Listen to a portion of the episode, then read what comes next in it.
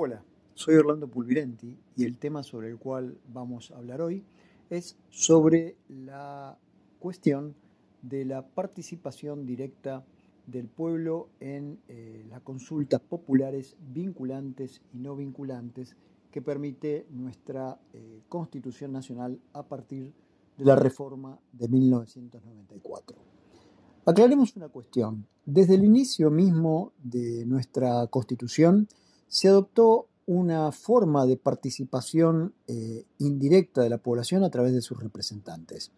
Nuestra Constitución en ese punto, a través de las ideas de Alberdi, toma el mecanismo de la Constitución norteamericana básicamente y define tanto en su preámbulo como en el artículo primero y particularmente en el artículo 22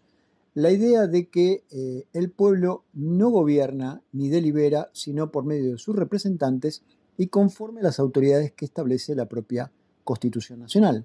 Es decir, en el esquema originario nuestra democracia es una democracia indirecta, donde cada uno de los electores vota eh, tanto a sus representantes en la Cámara de Diputados como el pueblo de cada provincia elige a sus senadores provinciales que le representan en la Cámara Alta. De esta manera tenemos un sistema con representantes en dos cámaras que conforman el Congreso de la Nación en su conjunto. Lo cierto es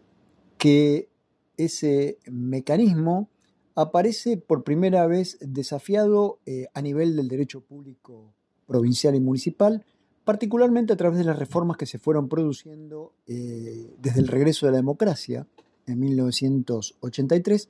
donde numerosas constituciones locales empezaron a implementar sistemas de participación directa, es decir, donde el ciudadano era convocado para eh, ayudar o para tomar determinadas decisiones.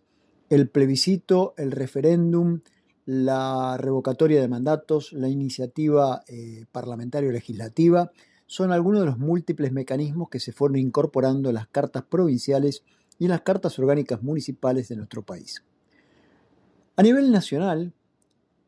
es el presidente Alfonsín, durante su mandato, el que eh, toma la iniciativa de convocar a un plebiscito donde eh, se plantea la cuestión del carácter obligatorio o no obligatorio del mismo y que eh, tenía que ver con una cuestión de alta sensibilidad como fue el acuerdo de límites definitivo con la República de Chile, circunstancia que estuvo a punto de desencadenar una guerra entre ambos países en la década del 70 y que se solucionaba con un acuerdo con la intervención eh, papal y que proponía un mecanismo de solución del conflicto eh, y frente a la duda que se planteaba a la ciudadanía, eh, Alfonsín prefirió que esta cuestión fuera sometida a esa consulta popular. La convocatoria fue exclusivamente del Poder Ejecutivo Nacional y la discusión respecto de si esa potestad le correspondía al Poder Ejecutivo o al Congreso es llevada por los diputados Polino y Alfredo Bravo del socialismo a la Corte Suprema de Justicia de la Nación, donde cuestionaba de a quién correspondía esa facultad. La reforma del año 94 decide tomar eh, la postura de eh, aceptar precisamente la convocatoria, diferenciando dos supuestos. Lo que se llamaría el referéndum por su carácter vinculante y en cuyo caso la convocatoria eh, le corresponde exclusivamente al Congreso de la Nación, y el denominado plebiscito, donde el resultante de la voluntad popular no obliga a una sanción legislativa dada, donde eh, la iniciativa la da a ambos poderes, al Ejecutivo o al Legislativo. De esta manera, el artículo 40, que completa el artículo 22, y sabemos que ocurre de esta manera porque el Pacto de Olivos, que sienta la ley de bases de convocatoria para la reforma de la Constitución, no permitía eh, modificar la primera parte de la Constitución, donde se encuentra ese artículo 22 de democracia indirecta, y el artículo 40 lo que hace es completa esa disposición admitiendo que el Congreso, a iniciativa de la Cámara de Diputados, podrá someter a consulta popular un proyecto de ley, proyecto de ley que una vez aprobado no puede ser vetado,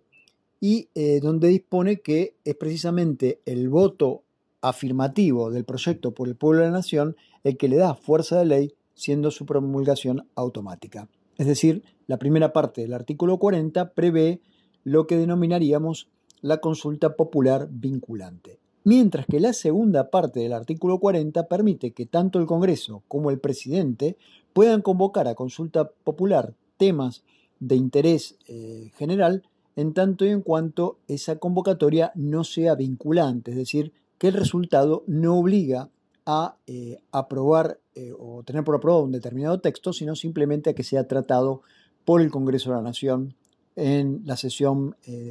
siguiente a la votación. Eso es lo que señala hoy la ley que reglamenta ese artículo 40. Efectivamente, el artículo 40 aparece reglamentado por la ley 25432, que prevé, en conformidad con la Constitución Nacional, dos supuestos, la consulta vinculante y la no vinculante. La primera,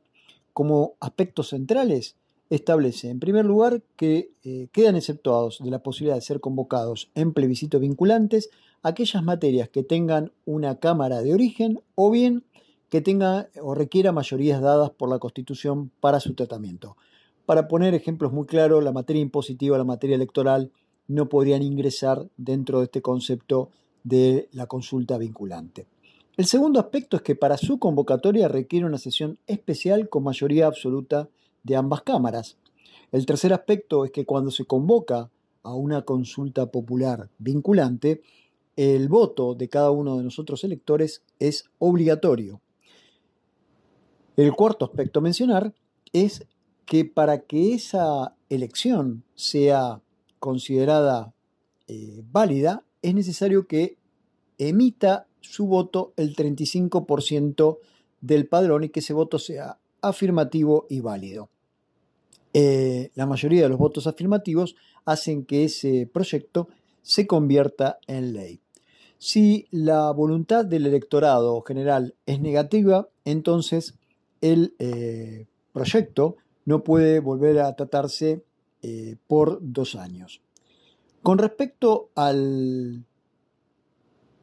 consulta no vinculante, se prevé que ella puede ser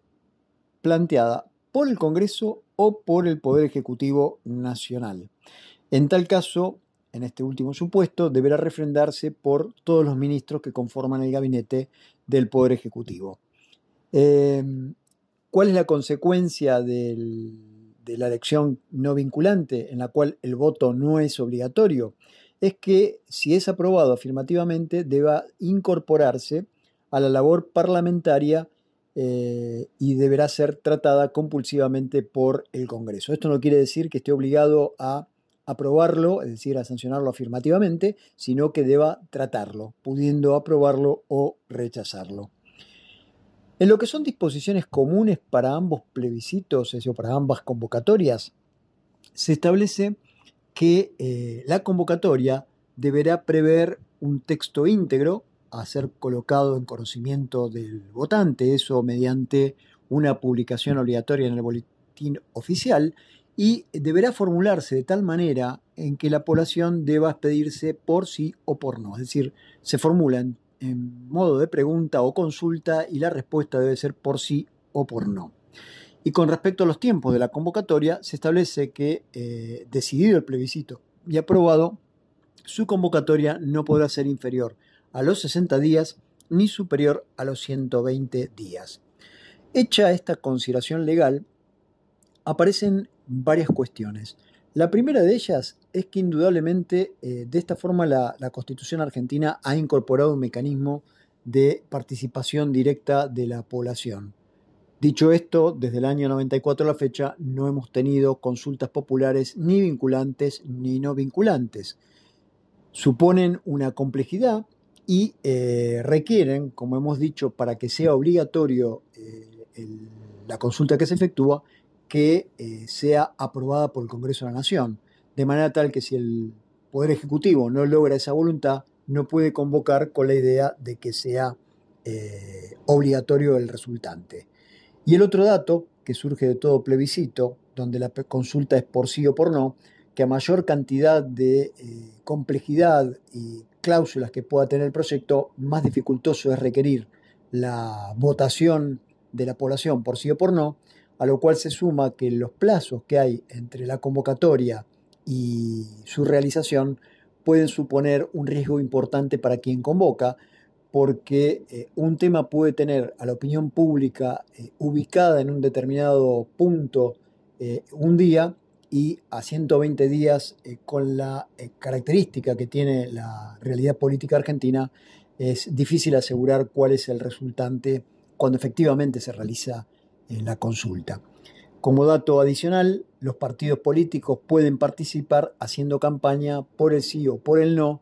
eh, tomando así también una participación que es lógica en el sistema de representación política partidaria que tiene nuestro país. Ha sido un gusto estar con ustedes en este nuevo podcast y eh, espero estar en contacto nuevamente. Muchas gracias.